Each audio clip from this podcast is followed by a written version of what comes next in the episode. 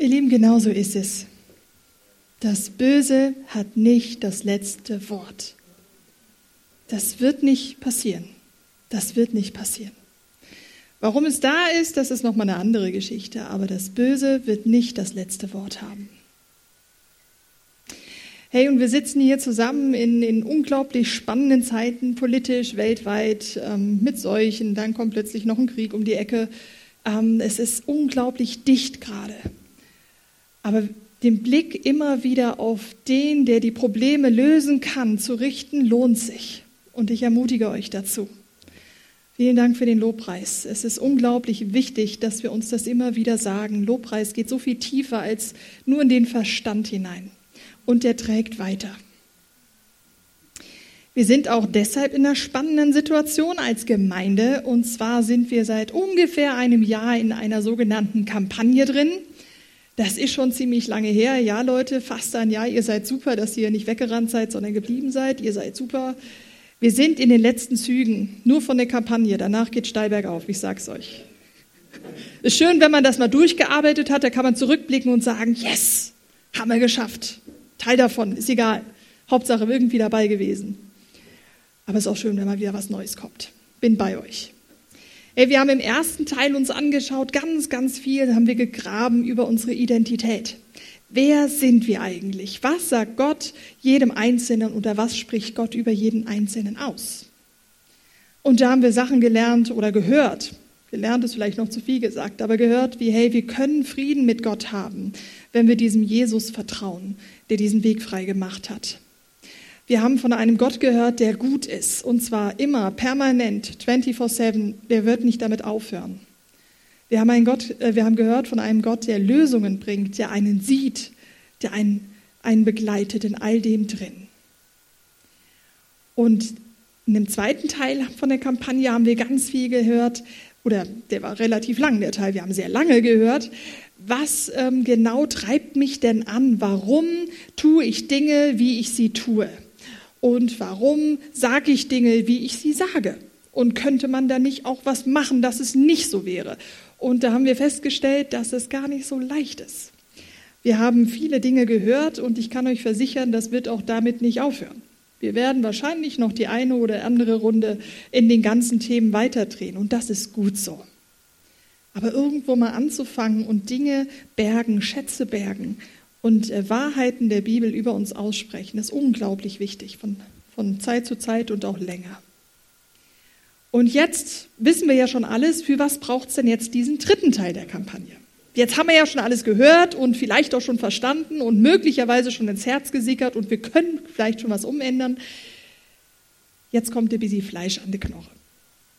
Jetzt in diesen letzten vier Einheiten, die wir haben, geht es darum, hey, was mache ich denn jetzt mit all dem Wissen und Gehörten ähm, im Alltag? Was passiert da? Was gibt es da irgendwie praktisch Tipps? So, da passiert heute. Hoffe ich. Nach dem Theorieteil kommt gleich. Das Thema heute heißt Leben trotz Gegenwind. Und ich bin kein Fahrradfahrer, höre aber von ähm, Leuten, die Gegenwind erleben auf dem Fahrrad, immer wieder, oh ey, Alter, das war so anstrengend. Ich fahre nie wieder Fahrrad, wenn Gegenwind ist. Als ob man sich das aussuchen könnte. Und ähm, ich selber, wenn ich unterwegs bin beim Spazieren, da merke ich das auch. Also ich bin deutlich langsamer mit Gegenwind als ohne. Und wir fragen uns manchmal so, oder könnte sich fragen, ja, braucht es diesen Gegenwind überhaupt? Also physisch, ja, wir brauchen Wind, sonst geht das nicht. Aber so Probleme im Leben, ich meine, man könnte ja einfach auch alles richtig machen mal so eben. Ne? Man könnte ja alles richtig machen und dann gibt es vielleicht nicht diesen Gegenwind. Oder ich könnte einfach, oder warum braucht es den überhaupt? Vielleicht machen wir Dinge falsch, damit dieser Gegenwind kommt in unserem Leben. Also da ist natürlich nicht der Wind gemeint, sondern das, was uns an komischen Sachen widerfährt und, und ähm, begegnet. Und die Bibel, die kennt da drei Begriffe, zu einem Anfechtung, Prüfung und Versuchungen. Und diese drei Begriffe, die erklären im Prinzip zwei Sachen. Das eine ist das so ein Sammelbegriff für alles Schwere, was wir in der Welt erleben. Alle Katastrophen, die wir erleben oder schwierige Zeiten, die wir erleben oder Krankheiten, ja, ungeplante Ereignisse. Und zum anderen erklärt die Bibel sehr klar, das sind auch Dinge, wo der Feind, also wir als Christen glauben, dass es den Teufel gibt und dass er der Feind von uns ist. Dass er versucht, alles daran zu setzen, dass wir Christen den Weg nicht mehr mit Gott suchen, sondern einfach versuchen, irgendwie anders Lösungen zu finden. Und das alles beschreibt die Bibel mit diesen drei Begriffen. Da bewegen wir uns. Und jetzt ist natürlich sehr wichtig zu wissen, dass Gott nicht selbst diese Dinge schickt. Er schickt keine Katastrophen, keine Kriege, keine Krankheiten. Aber er lässt sie zu. Und das ist ein unglaublich großes Spannungsfeld, wo wir uns im Leben befinden. Und wenn man von der Musik kommt, weiß man, ohne Spannungstöne ist die Musik langweilig, ist vielleicht jetzt ein bisschen sportlich gesagt. Das gehört zum Leben dazu. Und warum die ganze Geschichte ist mit dem Leid, da werden wir heute keine Antwort darauf finden und werde ich heute auch gar nicht eingehen. Es geht einfach um den Fakt, dass wir Gegenwind erleben, dass wir Versuchung erleben, dass wir Dinge erleben, dass Ereignisse uns ereilen, wie jetzt der Ukraine-Krieg, die jetzt nicht so offen auf der Tagesordnung waren, die wir uns nicht wünschen und die auch nicht da hilfreich wären. Genau. Ich finde es unglaublich tröstend, in meiner Sicht, einen guten Gott an dieser Schaltstelle zu wissen. Einen guten Gott, der das Beste für jeden Einzelnen möchte. Einen guten Gott, der das Beste für die ganze Welt möchte. Was er schon immer getan hat, tut und machen wird. Nie anders. Ich finde das tröstend, einen tröstenden Gedanken, dass es nicht irgendein verrückter Kerl oder verrückte Kerlin ist, die an dieser Schaltstelle sitzt, sondern dass es ein guter Gott ist, der weiß, was er tut und welche Ziele er hat. Mit mir und dem anderen. Aber gucken wir jetzt noch mal ein bisschen weiter rein in die Bibel. Was sagt sie denn zu diesem Thema Versuchung, Katastrophen und so weiter? Und da lesen wir im 1. Petrus, meine lieben Freunde, erschreckt nicht über die schmerzhaften Prüfungen, die ihr jetzt durchmacht als wären sie etwas Ungewöhnliches. Wenn jetzt hier drinne steht, dass wir uns nicht wundern sollen und nicht erschrecken sollen, weil es, weil es nicht etwas Ungewöhnliches ist, heißt das im Umkehrschluss für mich, es ist gewöhnlich. Und das deckt sich für mich auch sehr gut, was wir im ersten, im Schöpfungsbericht beziehungsweise kurz danach lesen, dass die Welt gefallen ist, dass sie, dass sie defekt ist dass da was kaputt gegangen ist. Es ist gewöhnlich, dass die Dinge passieren. Und jetzt zu der Frage, ja, aber könnte man denn nicht irgendwie alles richtig machen und dann passiert das eben nöt? Da geht es gerade weiter. Macht euch bewusst, dass alle Gläubigen in der Welt diese Leiden durchmachen. Das heißt, es trifft jeden, früher oder später, in irgendeiner Situation. Cool ist das nicht. Aber irgendwie auch, okay, es liegt nicht wirklich immer an uns. Natürlich können wir gute Entscheidungen treffen, damit gute Dinge rauskommen. Aber zu sagen, oder es wäre ein absoluter Fehler zu glauben, ähm, wenn ich Gott habe, dann ist alles gut in meinem Leben. Wenn ich Gott habe, habe ich alles, ja. Aber wenn ich Gott habe, heißt das nicht, dass ich nicht durch auch Täler gehen muss. Und die Psalmen, ihr Lieben, sind voll von Geschichten und Beschreibungen, wo Menschen in der Scheiße sitzen. David hat das gesagt, deswegen darf ich es auch sagen. Sie klammern sich an diesen Gott, der gut ist. Weil sie wissen, dass natürlich sie gute Entscheidungen treffen können, aber nicht alles zurückzuführen ist auf das, was sie getan oder gedacht oder gesagt haben. Wenn wir weiterschauen im Jakobusbrief, da finden wir Folgendes. Liebe Geschwister, wenn in Herausforderungen euer Glaube geprüft wird, dann freut euch darüber. Denn wenn ihr euch darin bewährt, wächst eure Geduld. Und durch die Geduld werdet ihr bis zum Ende durchhalten. Denn dann wird euer Glaube zur vollen Reife gelangen und vollkommen sein. Und nichts wird euch fehlen. Schauen wir uns gerade mal den ersten Teil an. Also Herausforderung, salopp gesagt, bringen Geduld. Und Geduld bringt Glaube. Das ist eigentlich die Aussage von dem. Herausforderung, Geduld und Geduld gibt Glaube. Das erklärt auch, warum Gott sowas auch zulässt. warum Gegenwind da ist, warum er uns prüfen möchte. Es ist etwas leider zutiefst Normales, aber auch Spannendes. Wenn wir in die Bibel weiterschauen, ähm, gibt es immens, immens viele, viele, viele, viele Geschichten, wo Menschen genau in diesem Gegenwind oder in diesen Situationen drinstecken und äh, sich nicht wohlfühlen in dieser ganzen Sache, aber festhalten. Und drei davon wollen wir uns heute angucken oder jetzt gleich angucken. Und die sind so unterschiedlich wie Tag und Nacht. Die eine Geschichte spielt auf dem Berg, die andere in der Wüste und die andere im Meer oder am Meer oder wie auch immer. Fangen wir an mit dem Berg, und zwar ist das in 1. Mose 22. Da ging der Abraham mit dem Isaak auf diesen Berg drauf. Abraham ist der Erzvater vom Volk Israel, Isaak ist sein Sohn, Klammer auf, der einzige Sohn, der wurde mit knapp 100 geboren, also als der Papa so alt war, und seine Mama. Lustige Vorstellung, aber ja. Und äh, eben der einzige Sohn, Klammer zu. Gott hat ihm gesagt, geh auf diesen Berg, nimm deinen Sohn und opfer den mir. Und das ist etwas, was eigentlich nicht wirklich in das Bild passt von diesem guten Gott. Warum? Wieso? Abraham allerdings hatte so einen großen Glauben, so wird es in der Bibel auch gesagt, dass er seinen Sohn einpackt, einen Esel mit ein paar Brennholzsachen drauf und ab auf den Berg läuft. Dem Sohn ist das natürlich auch aufgefallen, dass irgendwie das Herzstück, nämlich eigentlich das Stück, was auf den, auf den Altar draufkommt, fehlt und fragt nach. Ähm, Papa, brauchen wir da nicht noch etwas? Also wollen wir nicht lieber noch was anderes mitnehmen?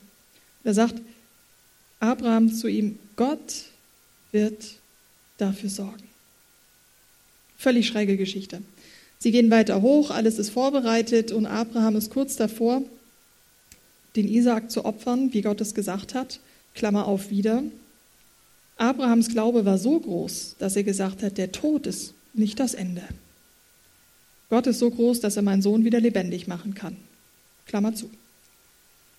Und im kurzen Moment oder im letzten Moment, kann man so sagen, hat äh, ein Engel Gottes ist gekommen und hat gesagt, hey, hier ist ein Widder und hat gesagt, denn jetzt weiß ich, dass du Gott gehorsam bist.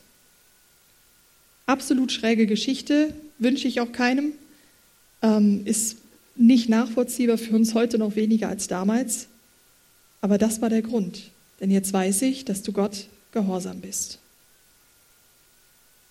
Der Gehorsam und das Vertrauen vor allem von Abraham ging so weit, sein einziges Erbe, was er hatte, wegzugeben oder in die Hand Gottes zu geben.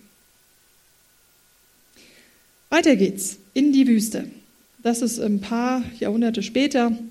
Da befinden wir uns äh, mitten ja, nach der oder knapp nach den 40 Jahren Wüstenwanderung vom Volk Israel. Also wir erinnern uns, Abraham war der Stammvater davon, Israel hatte einiges erlebt, war jetzt kurz vor den, vor den Grenzen zum gelobten Land, da wo sie eigentlich ursprungsmäßig mal hin wollten. Und Mose macht im fünften Mose eine Recht, also Mose ist der Anführer der ganzen Schar und erklärt ganz, ganz viel, was dieser gute Gott alles getan hat, unter wortwörtlich bis zu diesem Tag. Wortwörtlich. Er sagt alles auf. Die waren in Ägypten, die waren schwer versklavt, die wurden schrecklich misshandelt und Gott hat sie befreit. Nicht nur ein bisschen, sondern sehr groß, kann man alles nachlesen. Und Mose sagt dieser ganzen Schar, kurz bevor sie zum Zielort ankommen, und so wollte Gott sehen, wie ihr euch entscheiden würdet. Also ein Gott wird da beschrieben, der Freiheit duldet. Du darfst dich durchaus auch gegen ihn entscheiden. Spannend ist äh, zu sehen in dem Land Kanaan, also der Zielort, die Zielgegend, wenn du so möchtest, von dem Volk Israel, da waren andere Völker mit ihren eigenen Göttern, nicht nur einen, sondern viele. Und Mose sagt ganz klar, ich weiß, was ich an meinem Gott habe, was er alles getan hat, wie er sich gezeigt hat und wie er gesprochen hat. Ich weiß, was ich wähle. Und ich hoffe, ihr wählt es, ihr wählt den gleichen oder ihr wisst, wen ihr wählen wollt. Entscheidet euch. So wollte Gott sehen, wie ihr euch entscheiden würdet. Die letzte Geschichte finden wir im 2. Korinther 1. Man muss dazu sagen, Korinther ist eines der persönlichsten Briefe von Paulus. Paulus ist einer der Feuer und Flamme war und geguckt hat, dass die gute Nachricht von Gott wirklich weltweit in der damaligen Welt so viel wie möglich gebraucht wird und weitergebracht wird. Und in diesem 2. Korinther ganz am Ende, im Kapitel 11, zählt er unter anderem unglaublich viele Situationen auf, die er durchlebt hat und überlebt hat. Da kommen so Sachen vor wie, hey, mehrmals äh, mit dem Stock geschlagen. Äh, da kommen Sachen vor wie ähm, Gefängnis, da kommen Sachen vor wie angespuckt, ähm, verleugnet von den eigenen Leuten und den anderen. Ähm, da kommt sowas vor wie einmal gesteinigt. Eigentlich war das das Ende und er hat das überlebt. Und es kommen nochmal drei schiffsbrüchige, äh, Schiffsbruchsituationen zu, zum, äh, zum Ausdruck. Und einmal war er einen ganzen Tag und eine ganze Nacht auf dem Meer, auf dem offenen Meer. Und dieser Paulus, der erklärt, erzählt das dann halt mal so nebenbei, was er so erlebt hat. Und sein Fazit ist, und da haben wir gelernt, nicht auf uns selbst zu vertrauen, sondern auf Gott. Vers 1, äh, Kapitel 1 erklärt er nochmal eine Situation, die lebensbedrohlich war. Man weiß nicht ganz genau, wie man sie einordnen soll. Auf jeden Fall wussten die nicht, kriegen wir das hin und überleben wir den nächsten Morgen.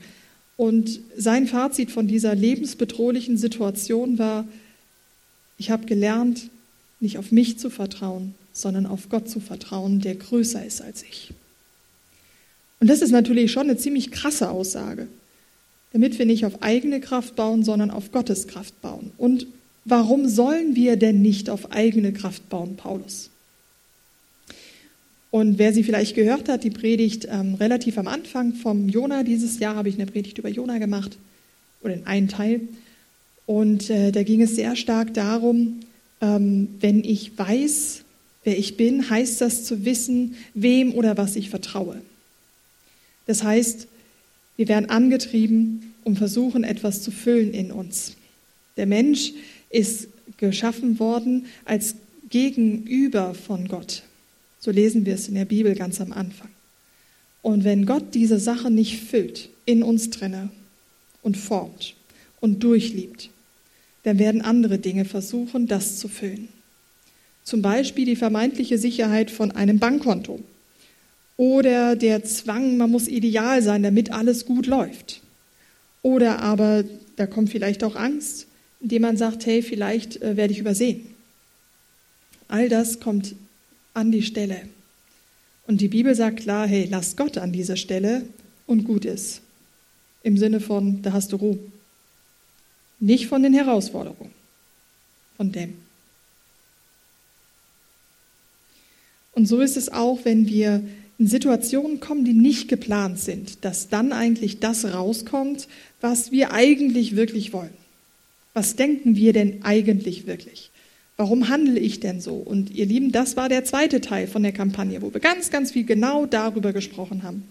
Wenn das hochkommt, kann ich auch mitarbeiten. Alles, was ans Licht kommt, kann man, damit kann man schaffen. Alles, was im Verborgenen ist, wissen wir nicht. Und deshalb ist es so wichtig, immer wieder zu gucken, was ist denn da drin und was will ich eigentlich wirklich? Und da braucht es Entscheidungen. Jetzt ist die große Frage, was kann ich denn jetzt machen, wenn das Böse um die Ecke kommt? Oder wenn so eine Versuchung um die Ecke kommt, kann ich da irgendwas tun oder, oder bin ich da einfach ausgeliefert und muss halt irgendwie gucken, dass ich da irgendwie durchkomme? Und es gibt einen Spruch, wo man sagt, hey, also in Hochwasser gut zu überleben ist, ähm, besser wegzurennen als durchzuschwimmen macht noch Sinn. Und solche Tipps finden wir in der Bibel zu Genüge. Schau, wo kannst du Sachen meiden? Welche Situationen sind vielleicht nicht gerade die, wo du denkst, ja, ich glaube, da wird das, das, das wird mich überkommen, es wird nicht gut kommen. Meide Plätze, Orte und Personen, die dich zum Fall bringen könnten. Aber weiter geht es natürlich auch was kann ich tun, wenn es trotzdem da ist? Auch wenn ich jetzt all das irgendwie gehandelt habe und wenn es trotzdem kommt. Was kann ich da tun? Und ich habe ähm, gefunden, man kann sehr viel an Händen ab, absehen oder abschauen.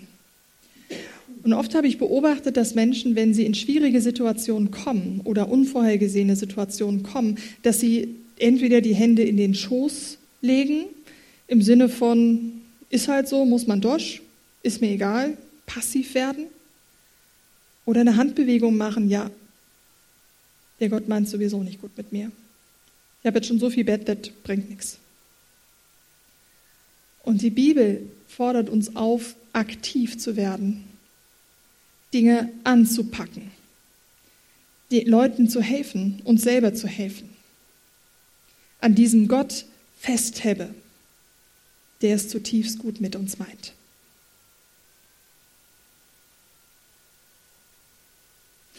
Und ich zeige euch jetzt ein paar Hilfspunkte über, ja, also Hilfen, die euch möglicherweise vielleicht in solchen schrägen Situationen helfen können, schwierigen Situationen helfen können.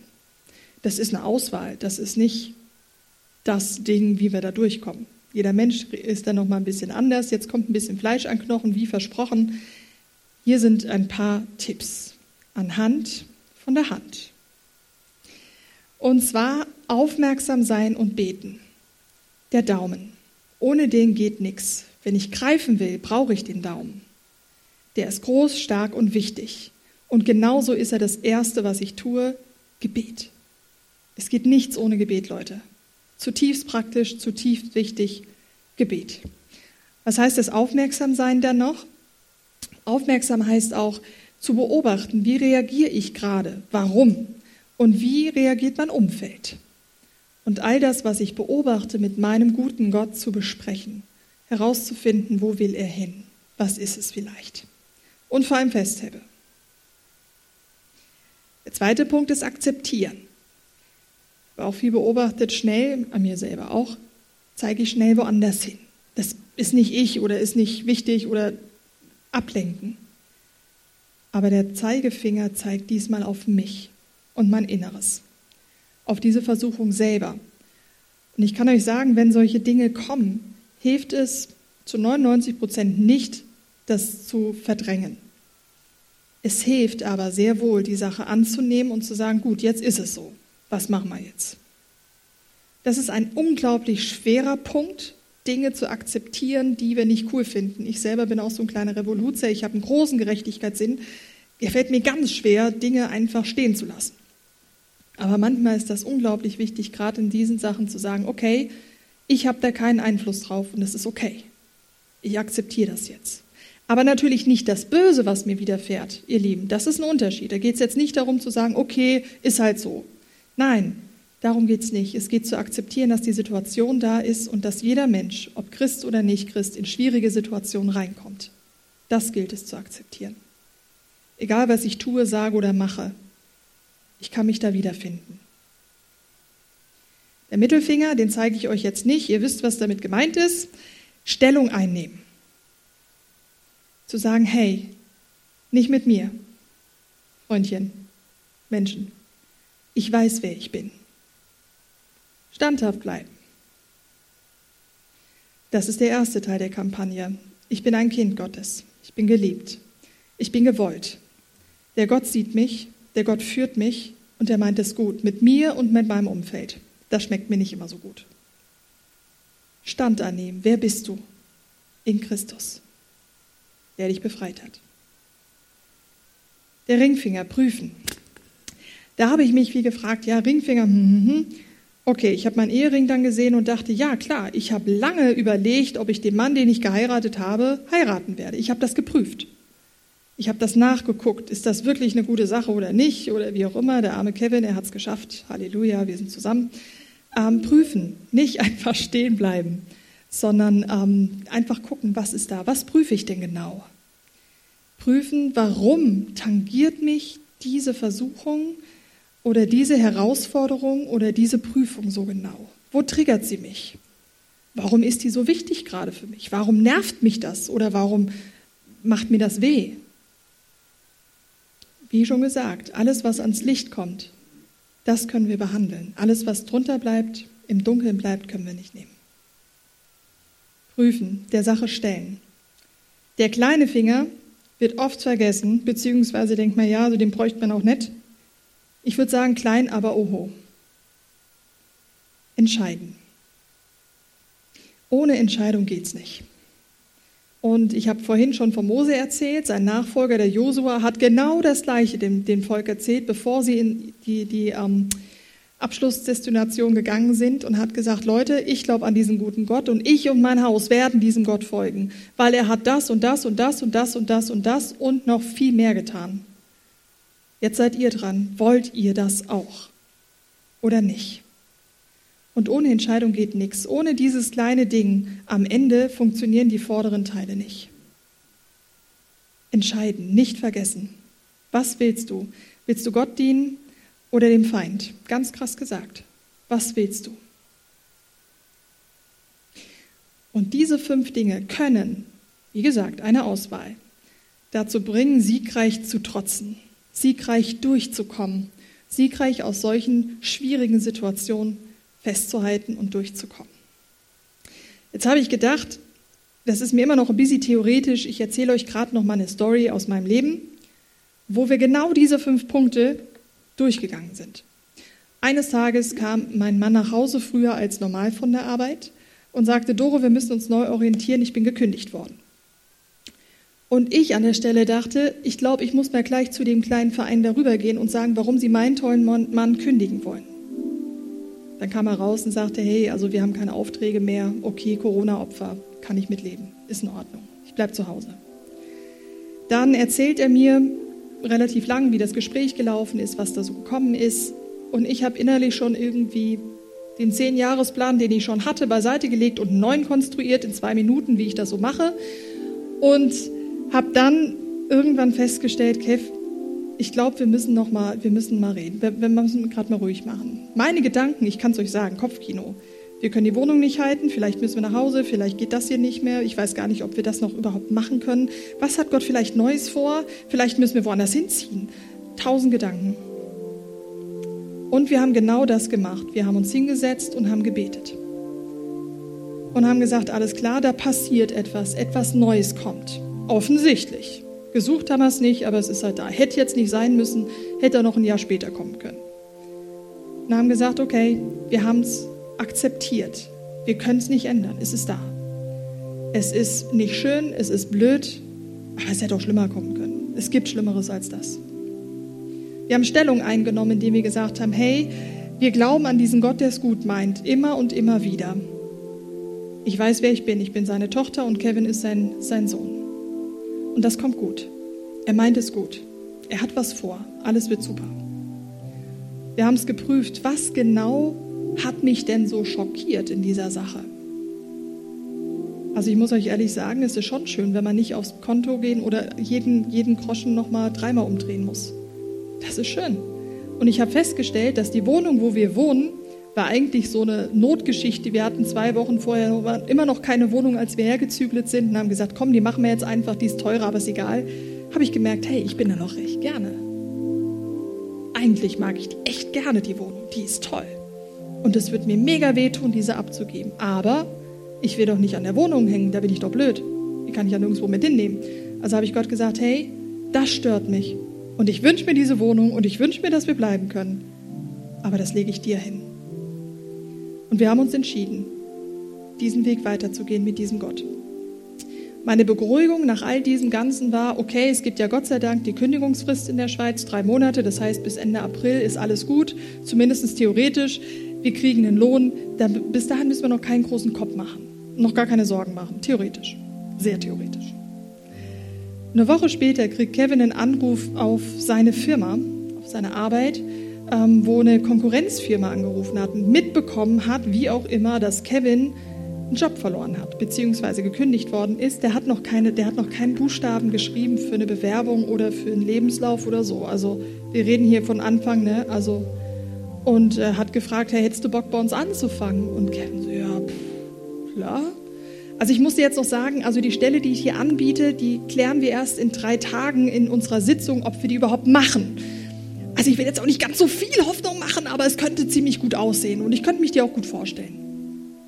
Kevin hatte sich da vor zwei Jahren beworben gehabt und fanden ihn damals schon interessant, aber eben hatten keinen Platz, wie das so war. Drei Tage später rief er, hat er einen Anruf bekommen und äh, ja, geht easy, kein Problem. Lass uns ein Vorstellungsgespräch machen. Freitag. Das war Montag, Freitag. Okay? Ähm, nach dem Gespräch, alle waren sich sehr grün. Die große Frage, ja, wie gehen wir weiter? Kevin sagt, du, also ihr seid schon toll. Ich kann es mir schon gut vorstellen. Ein großer Leiter sagte, hey, dich würde ich haben wollen in meinem Team. Aber wir besprechen das nochmal. Wir sind Schweizer, wir müssen das alles gut hier mit unseren Teamleuten besprechen und nicht einfach irgendwas da hier so, ne? Aber Interesse war auf beiden Seiten da. Drei Tage später hat Kevin die Stelle bekommen. Er fängt Anfang April an. Wäre das nicht schön, wenn das so der Standardablauf wäre? Also abgesehen davon, ich brauche einen Herzschrittmacher, Leute. Es war ganz cool, dass Gott das so schnell gemacht hat, weißt du, aber hey, leck Bobby, das hat ein Tempo aufgehabt, du. Wäre das nicht cool, wenn das irgendwie immer so gehen würde? Und darauf kann ich euch keinen sagen, ja, so ist es. Kann ich nicht. Ich kenne so viele, die länger, viel, viel länger in der Arbeitslosigkeit waren oder überhaupt gedanklich drinne waren. Ich kenne so viele Leute, die Schmerzen haben im Körper, wo kein Mensch weiß, wie es weitergeht. Ich kann es euch nicht versprechen. Aber ich kann euch eins sagen. Das Festhalten an diesen einen Gott, der es gut meint, lohnt sich zutiefst. Das sage ich aus meinem Leben, aus meiner Erfahrung, aus dem, ich sage es aus dem, was wir in der Bibel lesen, wo tausende Menschen, über tausende Menschen einfach genau das Gleiche erfahren haben. Das Böse hat nicht das letzte Wort. Und Gott, ich danke dir, dass du diese Welt überwunden hast. Ich danke dir, dass du uns immer wieder zu dir ziehen möchtest, dass du Wege schaffst und machst, dass du uns liebst, mit uns gehst. Und ich danke dir, dass du durch alle Schwierigkeiten hindurch fühlst, leidest und mittrauerst und dich immens freust, wenn wir es geschafft haben. Ich danke dir, hast du deinen Geist geschickt, den Heiligen Geist, der uns helfen möchte, in all das hindurchzugehen. Danke geht es dir um Sieg und nie um Niederlage. Danke hast du gute Gedanken über uns und weißt, was du mit uns vorhast. Amen.